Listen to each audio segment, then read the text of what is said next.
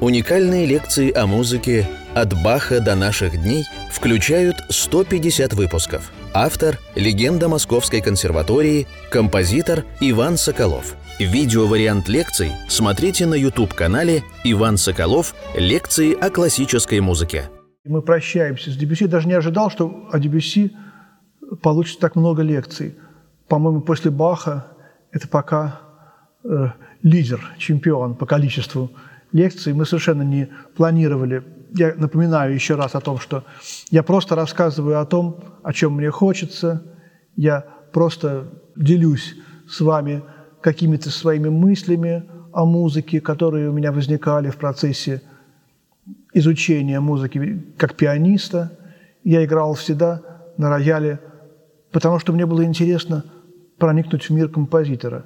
Не не цель выучить как можно больше сочинений, запомнить как можно больше музыки, а цель понять как можно глубже каждое сочинение в отдельности и через это именно музыку как таковую в целом проникнуть. Как-то вот, когда я пришел в класс Сидельникова, было понятно, что Дебюсси надо любить. Уже никуда не денешься. Я почувствовал с первого урока, напомню о том, что шаги на снегу были – преподаны на первом самом уроке, шестая прелюдия. И я почувствовал, что никуда не денешься, что это некий ключ к музыке. И почему это так шло? Э, конечно, не Гаус, я думаю, Генрих Густавович ввел в наш обиход музыку Дебюсси. Сам он первым играл и прекраснейшим образом преподавал эти прелюдии, и его ученики – огромное количество гениальных пианистов. Зак первым, даже раньше, по-моему, чем Рихтер, начал эти прелюдии играть. Э, потом Рихтер, конечно. Рихтер почему-то не играл Министрели и девушку с волосами цвета льна. Почему-то эти две прелюдии он не любил. Может быть, из-за их популярности. Рихтер избегал играть то, что очень популярно. Но и огромное количество других прекраснейших пианистов. И как-то я все время вот шел к Дебюсси, и я не могу сказать, что музыка Дебюсси мной разгадана. Все равно остается некая загадка. И вот этот даже его взгляд какой-то немножко сонный, он чуть-чуть похож на Фавнова для меня лично. Я, конечно, знаю только некоторые фотографии и слышал две прелюдии в его исполнении, голоса его не слышал. Есть ли кинохроника с участием Дебюсси? Я задаю этот вопрос, так сказать, в, не, не то что в никуда, а задаю этот вопрос тем слушателям, которые, может быть, знают про какие-то киносъемки живого Дебюсси, ведь уже было в то время что-то подобное. Это всегда очень важно, когда мы видим живого человека, мы лучше понимаем его музыку но какая-то углубленность в себя, какая-то такая, может быть, ироничность и загадочность, она в нем всегда, безусловно, была. И, конечно, в музыканте, и в человеке тоже. И вот этот импрессионизм, он не называл себя импрессионистом, не любил даже. Но потом, мне кажется, что мы стали называть словом импрессионизм то, что есть в музыке Дебюсси ощущение живой природы, ощущение ветра на лице, какие-то запахи, которые вдруг возникают непостижимым образом, когда мы слышим эту музыку, ароматы цветов, аромат воздуха, аромат вечера, какие-то неуловимые ощущения, э, какие-то чувства, забытые нами, может быть, пришедшие из каких-то детских ощущений. И вот эти арабески, у него есть две арабески, я в этой короткой заключительной лекции о Дебюсси сыграю одну арабеску и одну пьесу из «Детский уголок». Такой у него есть цикл фортепианных пьес. И вот эта арабеска первая, тут, конечно, русские влияния слышны. Влияние Бородина, которого он очень любил, может быть, даже больше, чем Мусорского. И это раннее сочинение – Дебюсси две арабески. Я узнал эту арабеску по заставке какой-то телевизионной передачи. Сейчас не помню какой, но это легко вспомнить. и подумал, какая чудная заставка. И наслаждался этой заставкой, а потом вдруг сыграл эту пьесу и узнал там эту музыку. Вот здесь вот весна, какие-то радостные ощущения от жизни, светлый, начинающийся и такой прекрасный.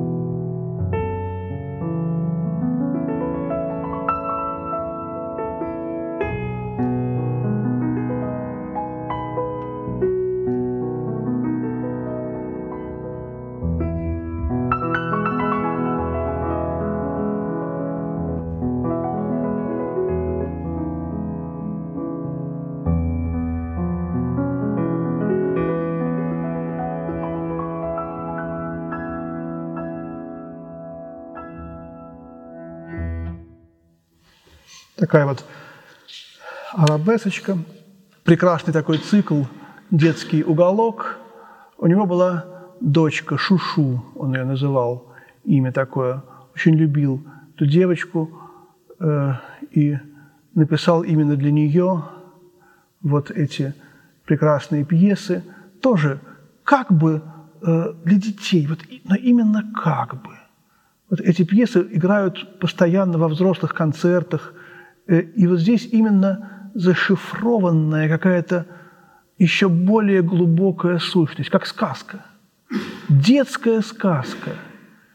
Детская сказка, в которой как будто бы все предельно просто, но именно за этой простотой скрываются какие-то еще более глубокие истины, чем в каких-то философских, я не знаю, построениях. И вот опять блок, мой любимый, тринадцатый год, «О чем поет ветер?» «Верь, друг мой, сказкам. Я привык вникать в туманный их язык и постигать в обрывках слов туманный ход иных миров и темный времени полет. Все равно ведь никто не поймет, ни тебя не поймет, ни меня, ни что ветер поет нам, звеня. Конечно, здесь другая немножко такая очень пессимистическая э, атмосфера. Нет этого примитивизма чуть-чуть радостного. Анри Руссо здесь Дебюсси поиграл немножко. Вот у меня перед глазами пьеска номер пять «Маленький пастух», который играет на дудочке. Конечно, это автопортрет Дебюсси. конечно, это он тоже пастух. Вот. И вот здесь мы узнаем как раз вот эту, эту тему э, из э, послеполуденного отдыха Фавна, да?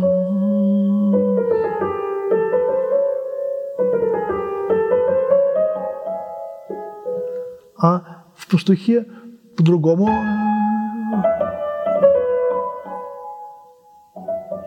вот. И тоже, видите, вот это, эти все монограммы Дебюсси, Мире, обратно идущие. А когда монограмма идет обратно, то это смерть. Кстати, Шушу умерла всего на год позже своего папы. Э, ей было, по-моему, еще даже около 15 лет – но умерла от скарлатины в девятнадцатом году. И вот какая-то радость, и овечки танцуют.